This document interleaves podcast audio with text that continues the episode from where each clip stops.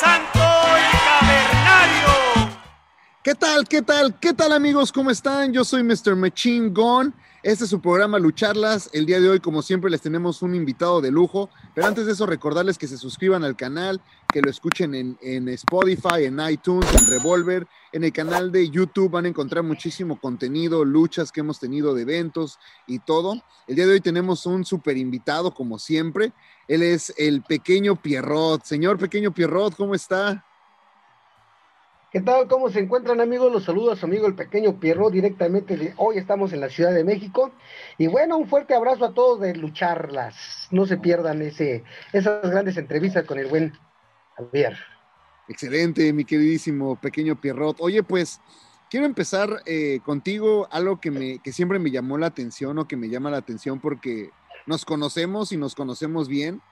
Y yo te, o sea, yo contigo sí identifico una persona con el personaje y una persona sin el personaje. O sea, tú te transformas con la máscara, ¿no? Entonces, háblanos un poquito de esto. ¿Cómo es ese? Porque, o sea, yo te puedo ver en la calle y en ningún momento me imagino que eres la misma persona que estoy viendo cuando, cuando, sales, cuando sales al ring. Platícanos cómo es esa, esa transformación y cómo manejas ambos aspectos. Pues muy buena pregunta, fíjate, ¿qué crees que a mí varios compañeros me lo habían dicho, ¿no? Con la máscara eres una persona y sin la máscara eres otra persona, ¿no? Llevas una transformación del 100 o el 1000%. Bueno, lo que pasa es que es el amor a tu profesión, ¿no? Es el amor a mi trabajo, que es lo que me hace este, cambiar de, un sentido a otro sentido, ¿no? La adrenalina, el portarme la... Fíjate que inclusive cuando he tenido eh, entrevistas por radio o por teléfono que no te ven, si no tengo la máscara, siento que no soy yo. Así me tengo que poner la máscara para sentir el personaje, para sentirme lo que es el pequeño Pierrot. Si tú me entrevistaras sin máscara, pues sería muy diferente, ¿no? Como que me hace falta eh, ese toque, ¿no? El de la máscara.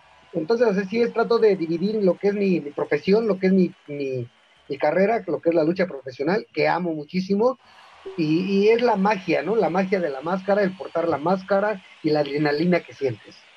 Sí, creo que creo que algo muy importante eh, de la lucha libre, ¿no? Y, y, que son lucha, hay que hay luchadores que han perdido la máscara y, y, logran mantenerse o se vuelven más populares.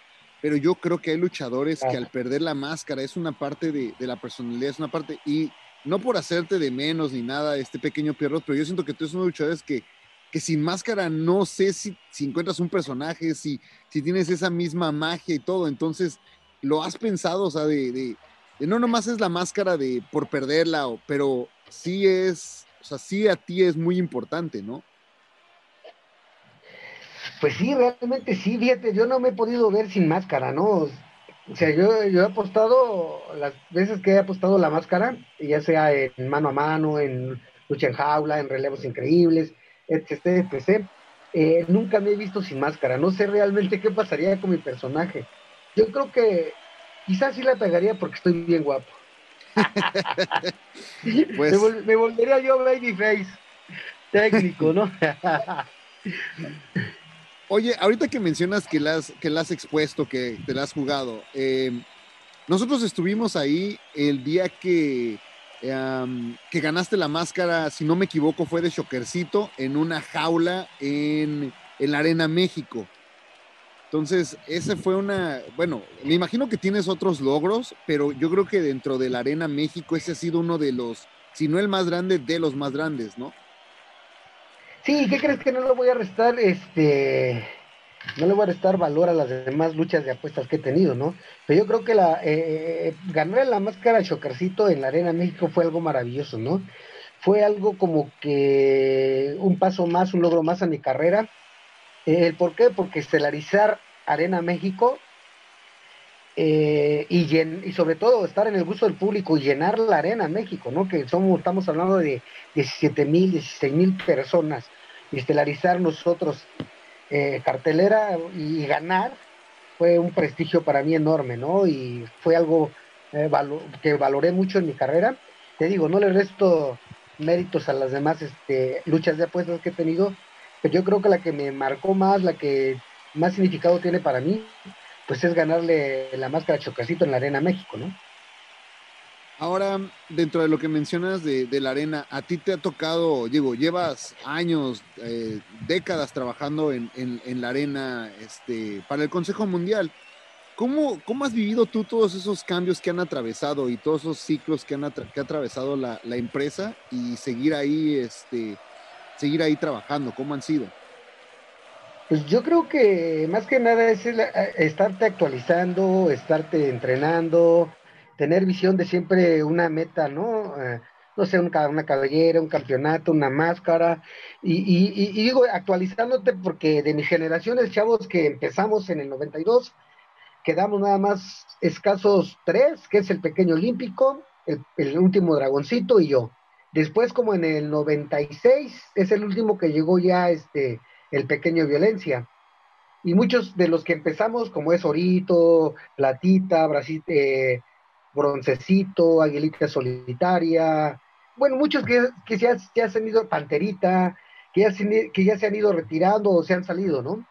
Y nosotros seguimos vigentes todavía y van entrando chavos nuevos como Eléctrico, como Astral, eh, como Acero, Mercurio, y vienen empujando fuerte. Entonces nosotros los veteranos tenemos que trabajar al doble para estar a, lo que es este, la actualización de la lucha libre, ¿no? Porque a lo largo de, vamos, de 28 años que llevo ya trabajando en el Consejo, sí ha habido, yo siento que he tenido como tres cambios, ¿no? De, técnica de lucha, ¿no? Entonces tienes que, ese es eh, eh, el, el, profesionalismo, ¿no? Que no te tienes que estacar, no te tienes que quedar obsoleto, tienes que estar este, picando piedra siempre como si fueras novato y actualizándote lo que es la lucha, ¿no? Ahora, ahorita que lo mencionas, quiero empezar de, del, personaje.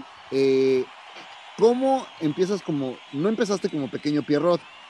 ¿Con qué personaje empiezas? Y después, ¿cómo es que conoces a, a Norberto Salgado, alias Pierrot? ¿Cómo es tu relación con él? Este, pero ¿con qué personaje empiezas y cómo es esa transición a pequeño Pierrot? Fíjate que nadie me había hecho esa pregunta, siempre partimos del 92 mi carrera. Yo siempre les digo, este, pues yo empecé fogueándome eh, desde el 90, y, desde como el 90, 91, como en el 90 a la mitad del año, ¿no? Entonces, cuando yo llegué a la empresa del consejo, yo ya tenía un fogueo de año y medio. Yo empezaba yo a entrenar con el Espectro Junior y yo entré como en el 89 a entrenar. Yo me hice luchador con él ahí y este, cuando yo empezaba yo a entrenar, primero empezábamos lucha olímpica, grecorromana, intercolegial y cuello. En aquellos años era bien difícil que los chaparritos destacaran, ¿no? Porque eh, no querían chaparritos, te vean mal. Entonces nos ponían, me ponían unas chingas que de verdad que me daba calor, ¿no? Y yo siempre aferrado, aferrado, aferrado. Bueno, total me gané la confianza del espectro y a través del tiempo de dos años entrenar con él, ya me empezó a enseñar lucha libre profesional. Lo que hoy en la actualidad, a los seis meses ya te están enseñando lucha libre, no profesional. Es más, llegas a un gimnasio y luego, luego te enseñan, es ya la profesional, no. Esto es una etapa, para mí por eso la lucha libre es como una carrera, como una profesión, ¿no? Va desde un kinder, escolar, primaria, secundaria, un bachillerato y una profesional, ¿no? Entonces para mí eso es la lucha libre. Bueno, entonces yo empecé a entrenar con Spectro Junior, ya tenía como dos años y cacho, pero todavía no me enseñaba lo que era la lucha libre profesional hasta después ya como vio las ganas que tenía, diario entrenar y diario, diario, diario estar ahí picando piedra, hasta que ya empecé, ya me empezó a soltar y me empezó a enseñar un poco de lucha libre, ya profesional. Entonces, este, yo iba yo con ellos, los acompañaba lo que era Espectro Junior y Espectro Ultratumba, los acompañaba yo a, a sus eventos. Entonces, cuando hacía falta un luchador, ahí me acomodaban. ¿Sabes qué? Pues es uno, ah, pues traigo un chaparrito, pues a ver, mételo, ¿no?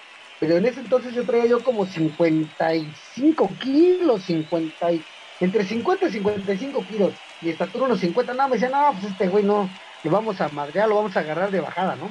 yo tenía mucha agilidad, tenía mucha, mucha técnica, ¿no?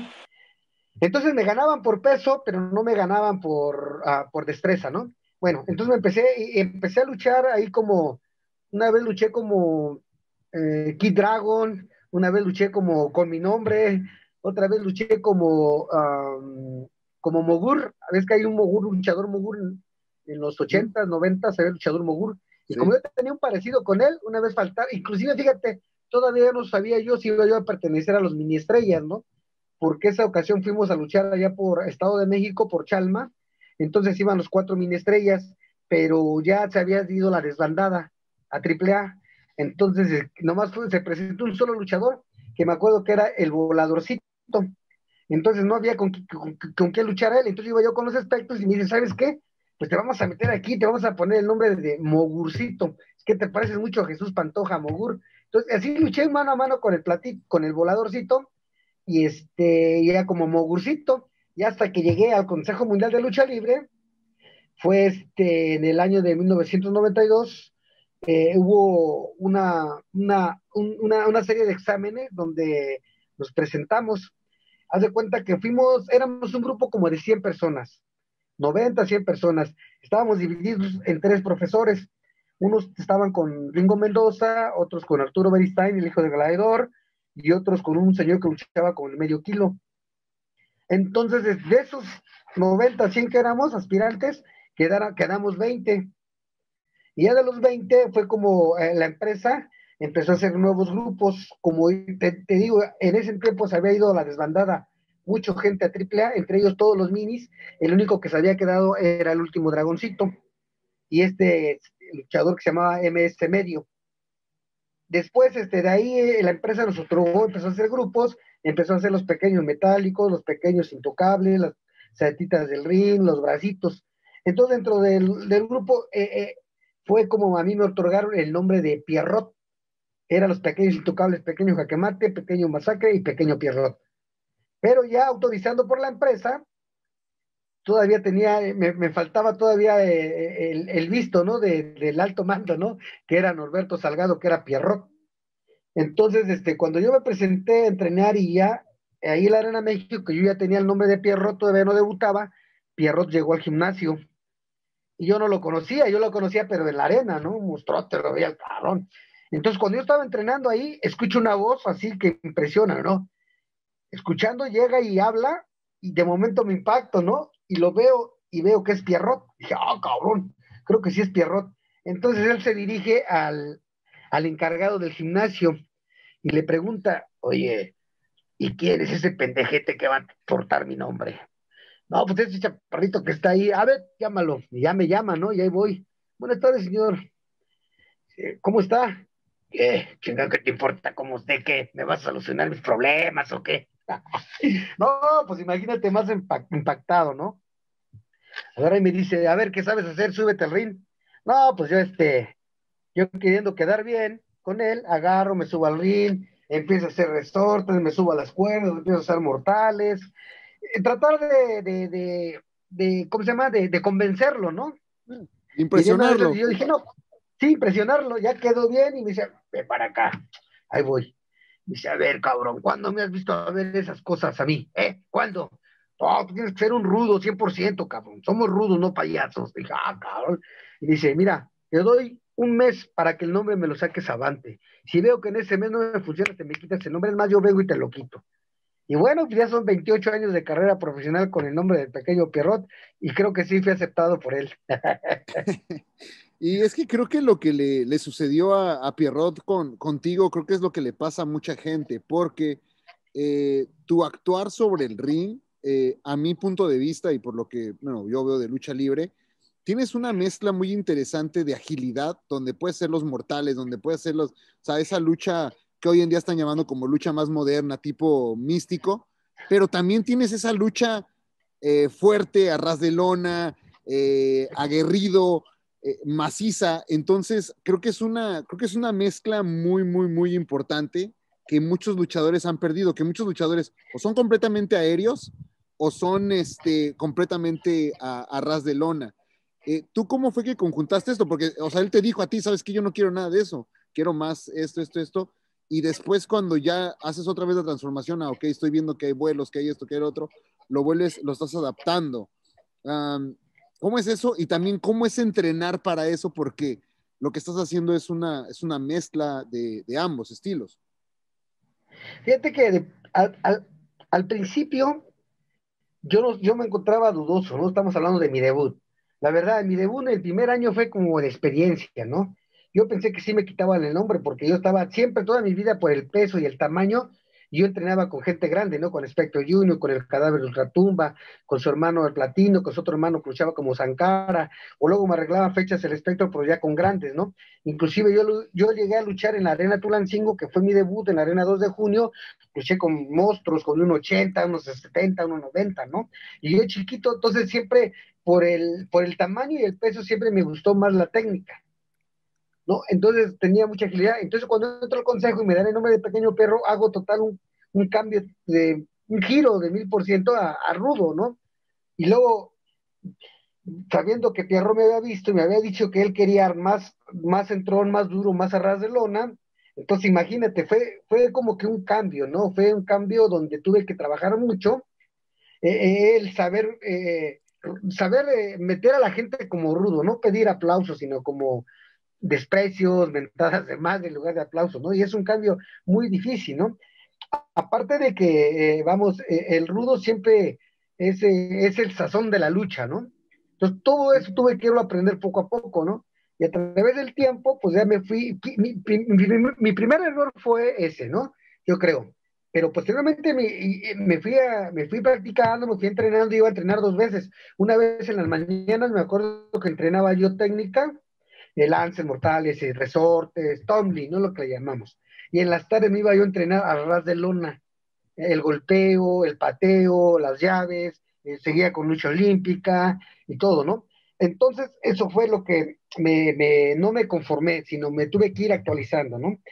Después, eh, al tiempo, eh, mi, mi, segundo, creo que uno de mis errores fue también el, el quererme comparar como Pierrot, el ser Pierrot.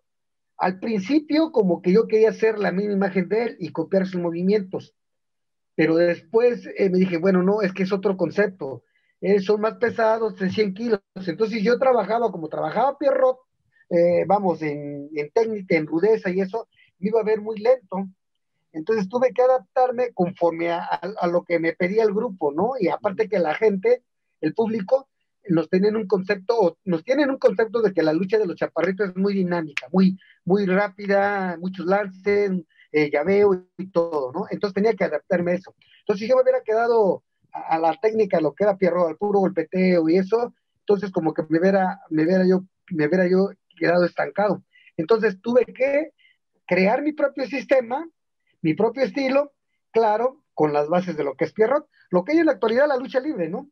Hoy en la actualidad, pues las bases son las bases, ¿no? Es como un edificio. Es un edificio, lo puedes construir como tú quieras la parte de arriba, pero las bases, los cimientos, siempre tienen que estar buenos, ¿no?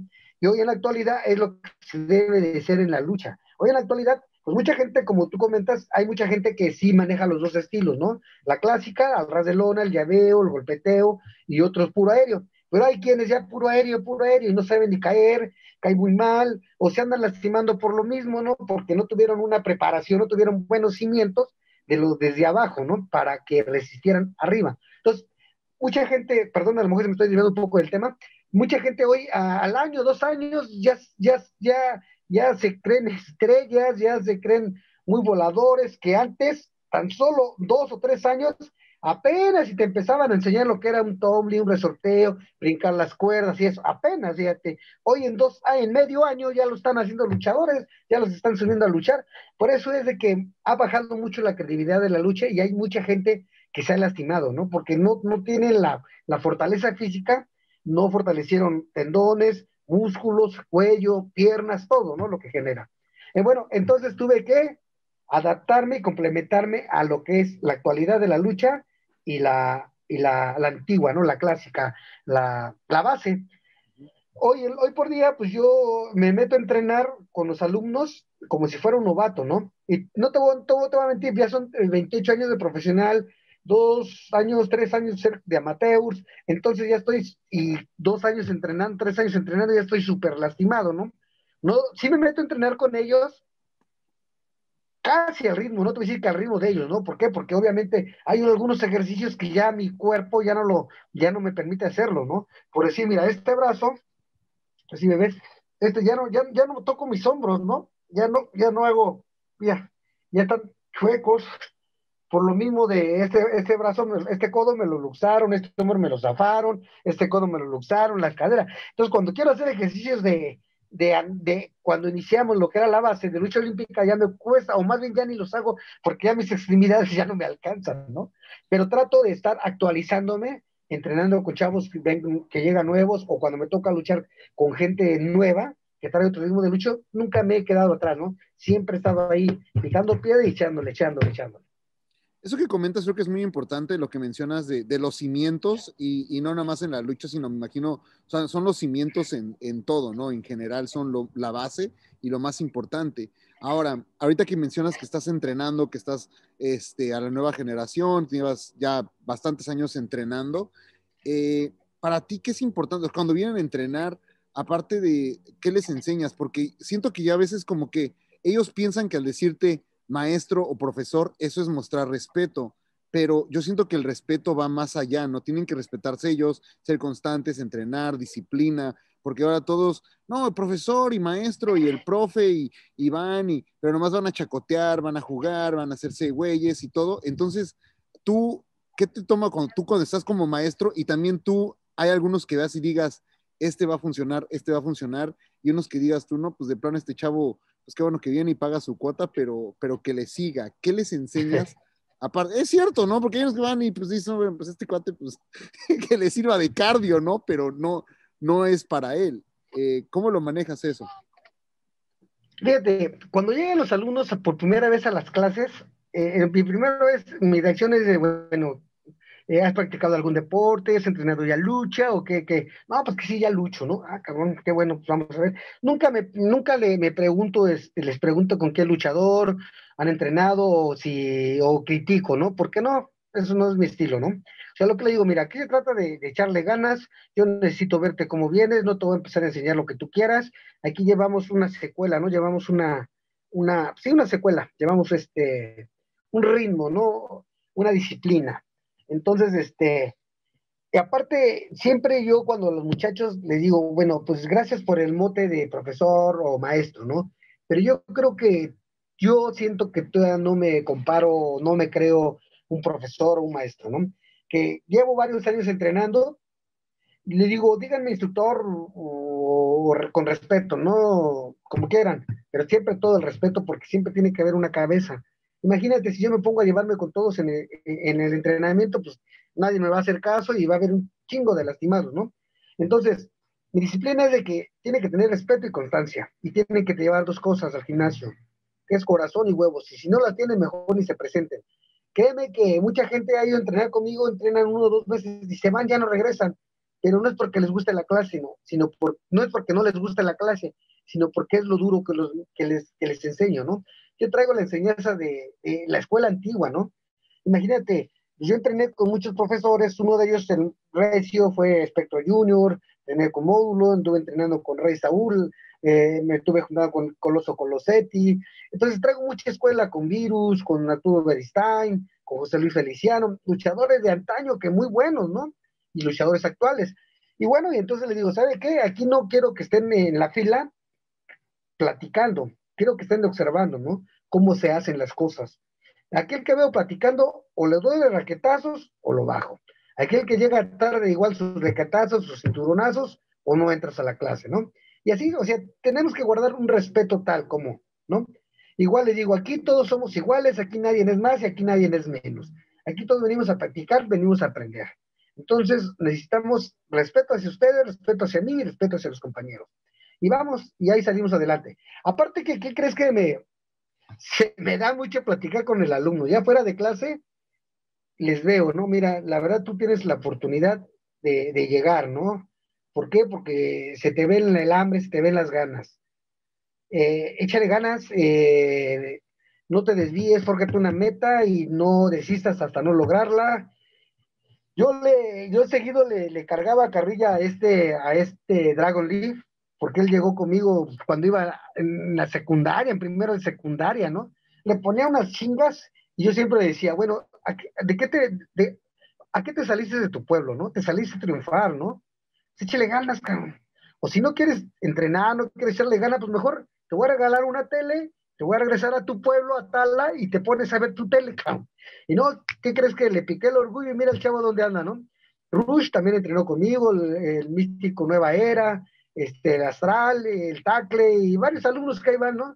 A lo mejor son poquitos, son contados, pero son alumnos que han llegado a lo máximo, ¿no? Entonces es algo de, de te puedo decir que de mi prestigio que tengo, ¿no? Yo para qué tengo mil alumnos si de uno ni uno me va a salir bueno, ¿no? Prefiero tener poquitos, pero que todos entrenemos bien, echándole ganas. Y siempre disciplina y constancia.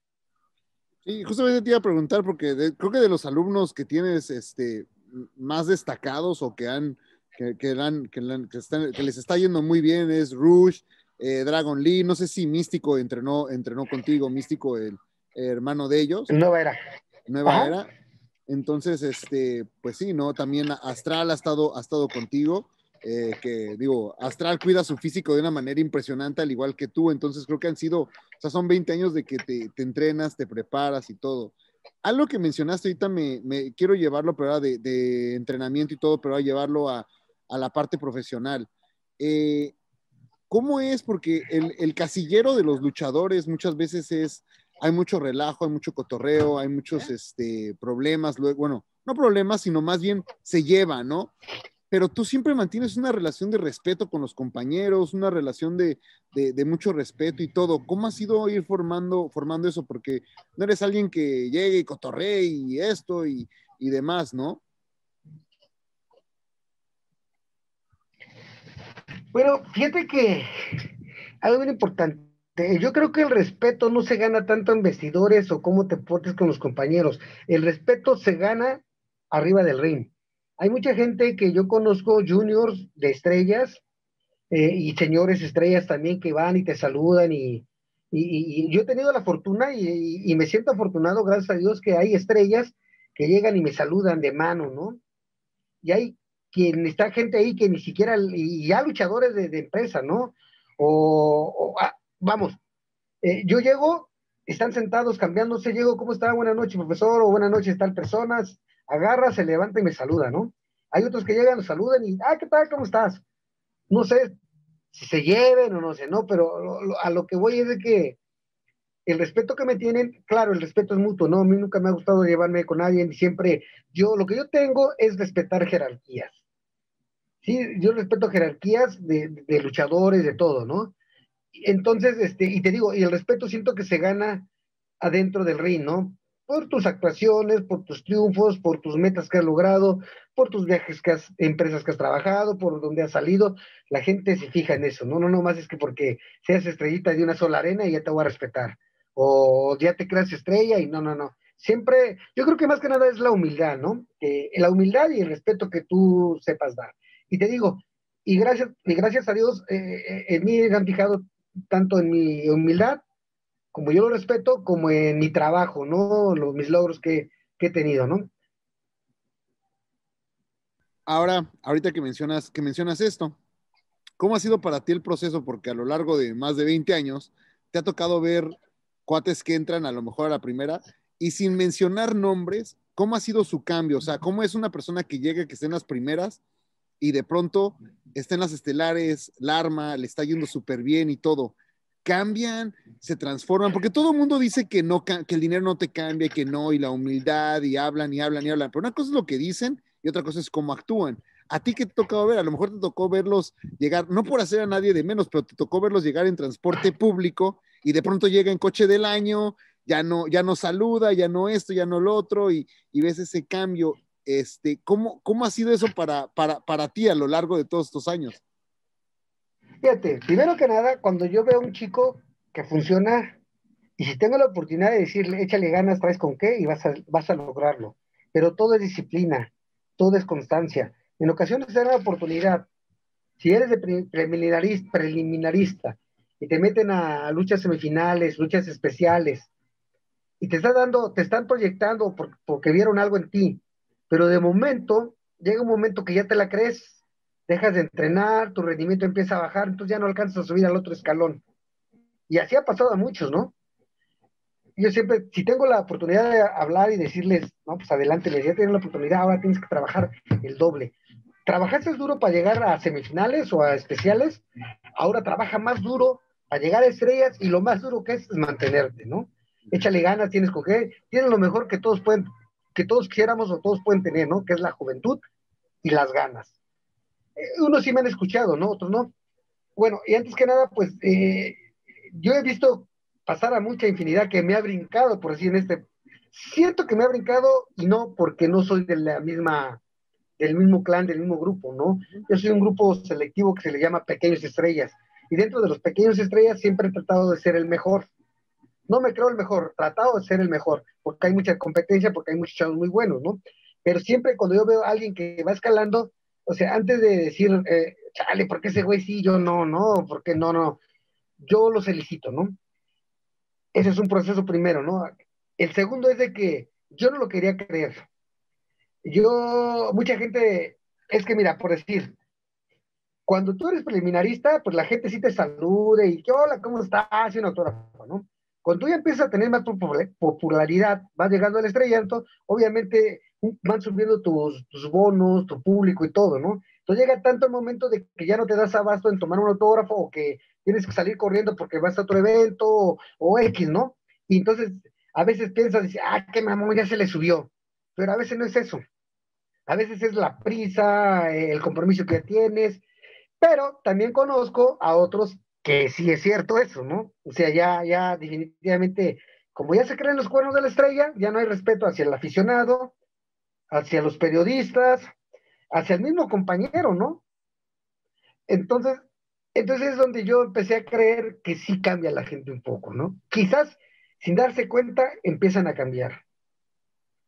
Te digo, hacia mi persona muy, muy difícil, ¿no? Pero sí hay algunos que sí, sí, sí han cambiado, ¿no? Como tú dices, ¿no? yo lo viví en experiencia propia, ¿no? Yo me acuerdo que hay un compañero que apenas empezaba, no tenía, como decías, cómo transportarse de un lado a otro. Yo lo echaba un rayo, lo iba a dejar hasta la puerta de su casa. A veces pasaba por él y me lo llevaba a la Arena México. Y de la Arena México lo llevaba a la puerta de su casa, lo llegaba a invitar a comer y todo. Eso no me duele, eso es bueno, ¿no? Porque lo haces de corazón y no quieres nada a cambio. Un día, él fuimos a luchar en la Arena Puebla yo no llevé carro, me fui en un transporte público, entonces este, él llevaba, como dices ya, llevaba un carro del año y se acercó como a dos, tres compañeros que estaban junto a mí y le dijo, oiga, no se van, les hecho, vámonos por ahí, nos vamos a, pero ya eran compañeros semifinalistas o estrellas, ¿no? Y yo dije, ah, qué chingón. bueno, dije, qué, la palabra, perdón por la palabra, dije, ah, qué culero, ¿no? yo llevándola a su casa, desvelándome. O sea, no me dijo, ¿no? Porque al final de cuentas lo hice porque quise, ¿no? Porque te puede decir, bueno, tú lo hiciste porque tú quisiste, ¿no? Pero bueno, créeme que dije, ah, que a toda madre, ¿no? Fíjate, yo llevándola a su casa, ir en la madrugada, dejarlo en la puerta de su casa, el pinche riesgo de que tú corres pinches colonias feas y que tú sales solito y te vas a la tuya, entonces, era cuando, siquiera por, por este... Por compromiso. ¿Cómo te diré? Por de pura palabra decir, sí, no, por compromiso, ¿no? No se va por ahí. Ni madre. Dije, o sea, me sentí mal en un momento, dije, bien, bien por él, ¿no? Ni necesidad, ni quiero. Entonces dije, ah, no, entonces sí, sí cambia la gente. sí llega a cambiar. Ahora quiero, quiero dejar un poquito, ahorita regresamos a hablar sobre, sobre Consejo Mundial de Lucha Libre, pero te ha tocado estar en, muchos países, eh, ir a muchas giras, pero eh, una de las cosas que siempre hemos visto y que cualquier luchador te, te pueden decir que no, pero la tirada es llegar a la WWE. Tú estuviste en, en la WWE, creo que cuando tú era WWF. Este, ¿Cómo fue? ¿Cómo te contactaron? Eh, cómo llegaste, cómo es, este, para todos los que no, no hemos estado ahí, cómo es, dicen que tienen servicio de catering, que, que es otro, o sea, que es otro nivel el, ya el llegar ahí. Eh, platícanos cómo, cómo es tanto tras vestidores como, como luchar en, ah, en la compañía. Fíjate que gracias a Dios tuve la fortuna de pertenecer a lo mejor un, mi paso relámpago por doble dulí que fue en el 2005, habíamos firmado contrato del 2005 al 2008, todavía era, era WWE, SmackDown. Entonces yo fui contactado por el luchador Mascarita Sagrada, que a su vez ahí lo contactó, me parece que un luchador de, de Los Ángeles que se llama El Genio, un promotor de la PW, no sé qué R, del, genio, no sé si lo hayas conocido, me parece que es de Costa Mesa. Bueno, él lo contactó a él y él me empezó a jalar ahí, pero ahí viene lo bueno, fíjate que en el poco tiempo que yo estuve ahí en WWE, eh, yo me entrevisté con el, con el subdirector eh, de WWE y tuve la fortuna de es que yo no hablaba inglés. Entonces el que me traducía era Rey Misterio Jr., una chulada de persona muy, muy, muy, muy, a pesar de que es una superestrella, no se cree, no se cree lo que es, ¿no? Muy noble, muy sencillo, muy buena onda. Entonces él me estaba traduciendo y él me, y como yo había ido seguido a eventos de WWE, a grabar, a hacer spot, y una vez a luchar, dos, como dos tres veces luché, entonces él me decía que, yo iba a quedar como la cabeza del grupo, que el, señor, el este, la Norantis, la Norantis, algo así como su director de ahí. Oh, sí, y él me decía, John, John, Sí, sí, sí. John, La, John Él, exactamente, él decía, dice, dice el señor que tú vas a ser la cabeza del grupo, que él, eh, tú vas a meter a sacar al que tú quieras. Así de ese tamaño me dijo, wow, ¿no? Pues qué sorprendente. Entonces yo empecé a ir seguido a grabar spot. Eh, y bueno, vamos a otro, a otro cambio. Y sí, o sea, es impresionante, ¿no? ¿Quién no quiere trabajar en las grandes ligas? O sea, mi, mi empresa, el consejo para mí, de lo mejor, ¿no? Pero ver otra, otra empresa, conocer otros promotores, conocer otros compañeros conocidos mundialmente, ¿no? En México hay mucho luchador muy bueno, pero a veces nada más están en México o Japón. Estos señores a nivel mundial, ¿no? Entonces, eh, eh, el conocer ellos, inclusive en una plática que hubo este señor, él llegó y nos dijo, miren, aquí no hay estrellas, aquí todos son mis superestrellas.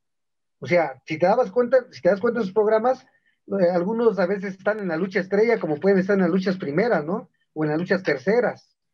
O sea, no siempre están en las estrellas. Yo tuve la fortuna, en un pago por evento, de luchar, eso fue en Indianápolis, la última lucha de Eddie Guerrero. Eh, yo luché, tuve la fortuna de luchar este, después de ellos. Yo me recuerdo bien que en una lucha luchó eh, Rey Misterio y contra Randy Orton. Luego siguió Mr. Kennedy creo fue la última lucha contra Eddie Guerrero, que le metió un sillazo, creo fue su última lucha, y después subí yo. Imagínate todo el calor de la lucha que ya habían dejado superestrellas de ellos, ¿no? Y llegar tú y, tenías que, o sea, no tenías que bajar, de bajar la gente, no prenderla, al contrario. Entonces, imagínate los nervios y todo, ¿no? Entonces, fue una de las grandes fortunas que tuve, ¿no? El luchar a, pues, arriba de ellos, ¿no? Y, eso bueno, y, este, ¿Sí? No, perdón, perdón. Eh, sigue, sigue, termina. Y luego, este, eh, pues algo es otro mundo, ¿no? Diferente.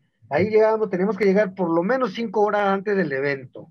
Pues ahí teníamos, este, alimentación, teníamos, este, costureras, quiropráctico, servicio médico, no, no, otro mundo, ¿no? llegar y ver refrigeradores llenos de Gatorade y máquinas de palomitas, luego tu alimentación, tu comida y todo. No, pues imagínate, casi, casi así como las funciones que hacen allá. Sí, y fíjate que lo, que mencionas creo que es algo donde nos hemos encasillado, donde se ha encasillado la lucha libre mexicana, en, en eso que, que, dices tú, ¿no? De las luchas tiene que ir, o sea, de Sí, sí, tiene que ver como la primera lucha a la estelar, pero eso que tú dijiste ahorita, cómo lo manejan ellos, cómo lo manejan para televisión, lo manejan diferente. O sea, tú sabes que cuando vas a veces a la, Arena México, va a ir de menos a más, ¿no? En el, cartel, pero acá sí trataban de hacerlo. Y ellos lo manejan, los pagos por eventos sí son así de menos, o sea, la estelar. Pero de hecho me tocó un WrestleMania donde la primera lucha fue Brock Lesnar, entonces con el campeonato eh, si es una estructura, una estructura diferente, lo cual me lleva a, ok, años que llevas trabajando en el consejo y que ha sido la serie y estable, que no, no rompen, o sea, que no rompen reglas, que se mantiene, que, este, ¿cómo es para ustedes el, trabajar ahí? Porque todos viéndolo desde afuera podemos tener una opinión y decimos y hacemos y, y no estaría mejor que lo hicieran así, pero ellos, esa fórmula les ha funcionado, la continúan, pero ¿cómo es para ustedes como trabajadores? el, entender que así es y así se va a mantener y pues a quien no le guste, you know, que no, que, que se vaya. ¿Cómo es para ustedes como trabajando ahí, no? Me estás metiendo en una broncota. no, pues es que a veces es un poco difícil, o sea, en mi caso, yo hablo por mí, no hablo por los demás, ¿no? Bueno, que he escuchado comentarios, pero bueno, me los reservo.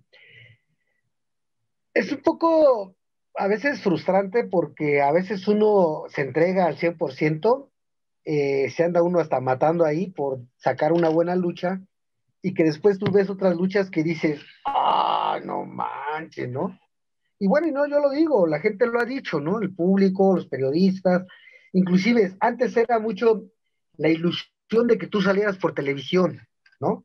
Y cuando te decían, eh, eh, es, es un evento de lucha televisada, pues te matabas ahí en el ring, ¿no? ¿Por qué? Porque querías agradar, querías que tu lucha saliera. Y a mí me tocó muchas veces, ¿no? Entonces, este, yo ya con mi grabadora, mi videograbadora ahí esperando a que pasaran la transmisión por tele abierta para grabarla. Dije, tú muy buena la lucha, nos aventaron dinero, bien. Y ahí y paz, no salíamos nosotros, salía otra lucha que ni al caso. dices, ya, no puede ser, ¿no? O sea, pero ya no, ya no queda. O sea, en mi caso a veces sí ha llegado a ser un poco frustrante, ¿no? A veces eh, he pensado por qué no trabajan igual que el WWE, ¿no? Eh, que, que, luchas estelares las bajen en primeras y que den eh, al ras de lona, que calienten a la gente, que calienten la lona y que luchen, ¿no? y al revés. Yo creo que se, crecería, ¿no? Es que creo que sí, o sea, creo que los, cambios son buenos, creo que, este, como tú dices, ¿no? Sin, sin entrar, porque no, no quiero que se tome como, ah, negatividad, ni, ni mucho menos. Sí, sí, claro. A mejor una, una crítica constructiva, ¿no? Pero creo que la, la chava esta que venía con ideas nuevas, con ideas frescas, que estuvo haciendo cosas este, innovadoras ahí en el consejo hace, hace, unos, hace unos meses y, y todo estaba, estaban funcionando, ¿no? Pero de pronto volvió a, otra vez a, a lo mismo y sí creo que es como a veces el riesgo, ¿no? Que tiene, que todo cambio conlleva un riesgo, ¿no? Pero tienes que, hacer ese, ese tipo de cambios y ajustes porque eh, si se mantiene, cuando se mantiene muy, muy, muy recto todo, no, para mí, para mí también hasta como aficionado, o sea, hace falta esa controversia, esa, este, que le metan, ¿no? Cuando, cuando se que llega a calentar mucho la, la arena y ellos mismos lo saben, cuándo sí, cuándo no, y quiénes la calientan y quiénes no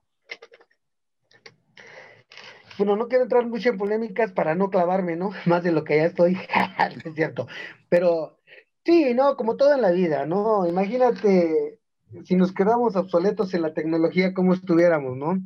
Entonces, toda la vida necesita un cambio. Claro, nunca perder la línea, ¿no? Si es tu línea trabajar así, pues no vas a perder esa línea, pero sí necesitas un cambio, ¿no? Sí, y digo, bueno, ya para, ya para, ya para sacarte de, ese, de ese, pero contigo pasó algo este, que, normalmente, o sea, que a veces es lo que, cuando dicen, no, pues la credibilidad de la lucha libre, pero eh, tú perdiste un campeonato sobre el escritorio, ¿no? O sea, tú, porque no lo perdiste, no lo, no lo apostaste, el campeonato de, minis. Este, ¿cómo fue? Porque obviamente sigues trabajando ahí, todo sigue, todo sigue bien y ya lo hablaron, como, como todo, me imagino que internamente lo hablaron pero ¿cómo se manejan ese tipo de situaciones y tú cómo lo, cómo lo tomaste y cómo lo, lo, navegas? Pues yo sigo siendo campeón porque nadie me lo ganó arriba del ring.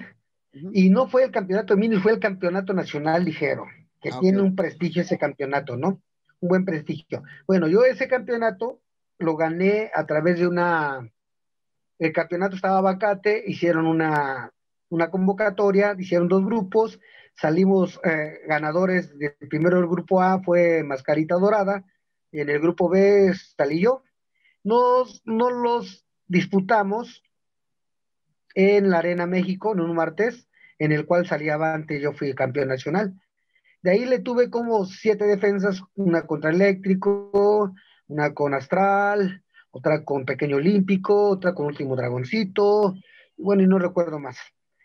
Entonces, por esas épocas yo me fui a, a, Nueva York, me fui cerca de tres meses. Yo pedí permiso en la oficina, yo me fui. Entonces, para ese entonces, como el campeonato ya tenía como tres meses sin moverse, creo yo que la comisión pensó que yo ya había ¿cómo se dice? Ya había este, desistido al campeonato, ¿no? O que ya, o no sé, que lo había abandonado. Entonces pensaron que ya no iba a regresar, no sé qué. Entonces fue cuando yo me di cuenta, bueno, como estaba yo allá, ah, como a la semana que ya se iban a disputar mi campeonato, dije, ah, canijo, ¿por qué o qué? Entonces, este, me imagino que fue eso, ¿no? Que pensaron que yo ya no iba a regresar y el campeonato quedaba vacante. Es por eso que el campeonato lo perdí en el escritorio, no lo perdí en un ring. Ahora, quiero hablar de las, de las giras que has hecho, ¿no? Porque hablamos de, de Estados Unidos y Estados Unidos es como, you de, como mexicano siempre es de, ah, pues viajaron a Estados Unidos, fui a Dallas, fui a Nueva York, fui a, pero tú has ido a otros países, has conocido otras culturas, has, a, través de la, a través de la lucha libre.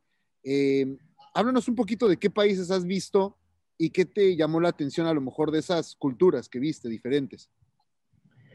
Fíjate, mi primer viaje que yo bien recuerdo, o sea, ya conociendo, fue a, bueno, fue a Nueva York, ¿no? Fue en el 2000, cuando todavía estaban las Torres Gemelas, ¿no? Y yo dije, no, pues voy a subirme al mirador pero después dije, nada, mejor cuando regrese. Ya cuando regresé, pues ya no estaban.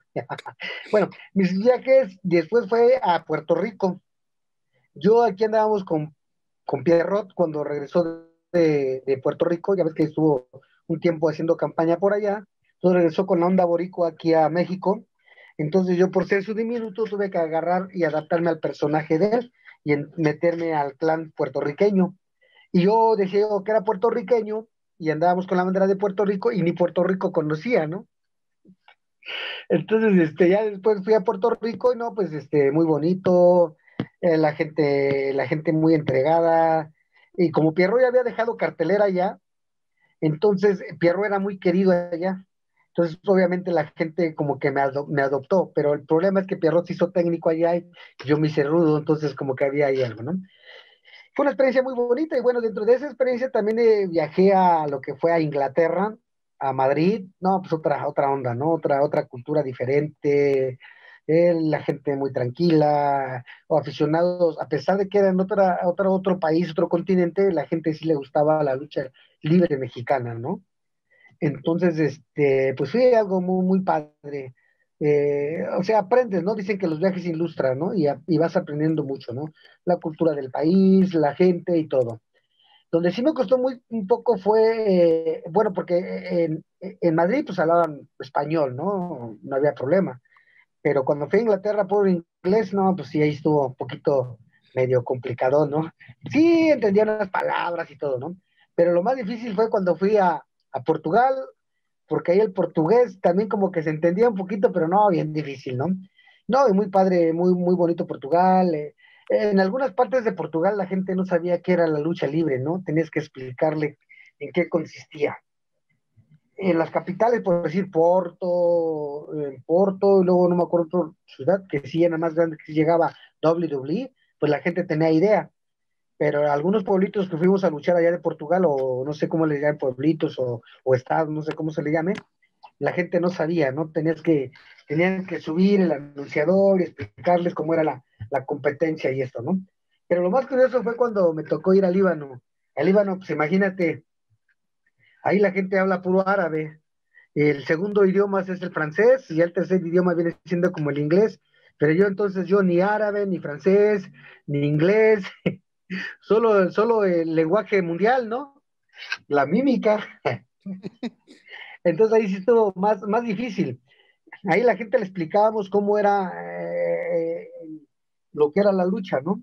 Y, entonces ellos decían que si el que, si el que perdiera, si el que pierde lo mataban, que si lo degollaban, ¿no? Se iban más, más, más extremos, ¿no? decían, entonces el que pierde lo no, no, no, no más pierde ya. Imagínate.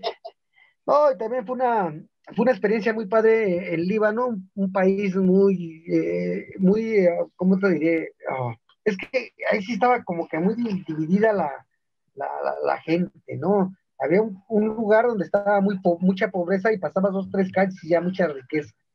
Entonces, este, porque es un pueblo que ha tenido ah, muchas guerras, ¿no? Entonces, e inclusive cuando nosotros fuimos, eh, al, mes, al mes de ir, antes de irnos a los 15 días, estalló la guerra de, fue cuando Estados Unidos atacó a, a ¿cómo se llama? A Trípoli, Irak, no. Ah, está, está, está Líbano, Turquía y está, entre Turquía y Líbano hay un país chiquito, eh, ¿cómo se llama? Siria. Siria. Siria. Entonces fue cuando nosotros antes de irnos, yo escuché que se había, ya se había desatado la guerra ahí Estados Unidos-Siria, ¿no? Ya había atacado. Entonces dijimos, no, pues ya no vamos a ir, ya nos cancelaron. Pero a la semana me dice, ¿sabe qué? Si ya está todo, sigue normal y todo, va, pues vámonos íbamos por como por 20, por 20 eventos. Fuimos 28, 28 días y nada más hicimos como 8 eventos, lo demás fue pura, puro paseo. Pero pues como estaban en guerra, pues era un país vecino, entonces era muy difícil que estuvieras tranquilo, ¿no? Toda la gente andaba muy alerta, eh, mucha, mucha vigilancia, eh, en ocasiones en la noche había toques de queda, entonces estaba, te sentías muy, muy, ¿cómo te diré? muy deprimido, muy, muy, tenso. Y aparte, pues la comida muy rara, ¿no? O sea, tú vas a Estados Unidos, en donde quiera encuentras comida mexicana, en España, ¿no? Pero ahí, no, hombre, no, no, no, la comida rarísima, ¿no? Y este, fuimos a luchar una ocasión a un ladito, a un pueblo que se llamaba Trípoli, que estaba como a, yo creo, dice, dice que quedaba 30 o 45 minutos de Siria. Entonces imagínate, se veían como, a lo lejos, se veían como como juegos artificiales, ¿no? Pero eran bombardeos. No, pues imagínate eh, la presión y el miedo, ¿no? No, sí estuvo muy, muy, muy, muy, muy complicado ese viaje. Y al final de cuentas, pues no nos podíamos regresar porque nuestro vuelo ya lo teníamos hasta tal fecha. Y aparte algo muy raro, que llegando allá luego, luego nos quitaron los pasaportes, que en ningún país me habían hecho eso, ¿no? Entonces nosotros lo teníamos al promotor y me decía, no, es que son para sacar datos, es para registrarlo, ¿no? Y y al final de cuentas, pinche promotor ya no lo vimos, se nos fue. Oye, y a raíz de todos estos viajes y, demás, ¿no? Porque vemos, muchos vemos como a la empresa, ¿no? El Consejo Mundial de AAA o, o lo que haya, pero ustedes van formando ciertas amistades, ciertas, este, lazos con, con otros luchadores. Eh, hemos, hemos platicado con otros luchadores aquí en Lucharlas que te dicen que no, que, o sea, son sus compañeros de lucha y todo, pero no tienen amistades en la lucha o no. ¿Tú tienes amistades, amistades en la lucha o de plano es donde son compañeros y se mantiene como compañeros? ¿O hay, luchadores que sí son amigos, amigos tuyos? Fíjate que sí, sí, gracias a Dios he tenido la fortuna de tener y conocer mucha gente, tanto reporteros, periodistas, eh, luchadores, eh, eh, compañeros y, este, sí, sí, yo siento que sí hay una buena amistad, ¿no? O sea, tú vas eligiendo tus amistades, tú los vas conociendo, ¿no? Tú dices, bueno, con este sí es buen amigo, este no, este sí, este no. Inclusive, este, eh, pues, gente estelarista, gente semifinalista, preliminares, entonces, o sea, no, no, no hay, ¿no? Inclusive yo, yo he tenido mucha, muchas amistades con amigos de compañeros luchadores locales de, Chicago, de Nueva York, de Denver, de, de, varios, de Houston, de varios lugares, ¿no? Eh, eh, son contados, pero sí, sí llegas a tener una amistad. Claro, tú eliges, ¿no? ¿Quién? Es que, es que anteriormente a lo que voy hace, ya los mismos compañeros de antaño, lo que era un luchador viejo de antaño era muy, muy, muy diferente a lo que es un luchador actual, ¿no? Mira, ¿cómo te diré? Hoy en la actualidad hay mucha gente, luchadores jóvenes, preparados, ¿no? Que ya tienen carrera, que ya tienen estudios, y quieras o no, ya tienen diferentes ideales, ¿no? Diferentes eh, conocimientos, vamos, trato hacia las personas, ¿no? Entonces vas, te vas adaptando, te vas acomodando, ¿no? mucha gente, no sé, de antaño, luchadores que, y los ves en sus biografías cuando te dicen, no, es que yo salí de mi pueblo haciendo nada y llegué a entrenar lucha y fui creciendo, ¿no? Deportivamente y todo, quizás algunos eh, académicamente quizás se prepararon, algunos a lo mejor no, ¿no? Y es muy diferente, claro, el comportamiento y todo a lo de hoy compañeros que ya tienen alguna profesión, hay luchadores que son dentistas, doctores, quiroprácticos, XX, ¿no? Entonces tienen otro tipo ya de cultura, ¿no? Vamos, en una palabra te voy a decir, se saben comportar un poco mejor, ¿no? A lo que antes era, ¿no? No sé, o sea, te digo, no soy sabio, no soy este, una persona correcta, no, no. O sea, es mi comentario, ¿no? A lo que he visto a lo largo de, pues, de 30 años, 28 años ya luchando profesional. Ahora, ¿cómo, cómo ha sido las transiciones de estar en facciones? Porque te tocó la época de, de Pierrot, ¿no? Muy buena, una época donde salía y eran de Puerto Rico y, y nos acordamos de, Traganopales y todo.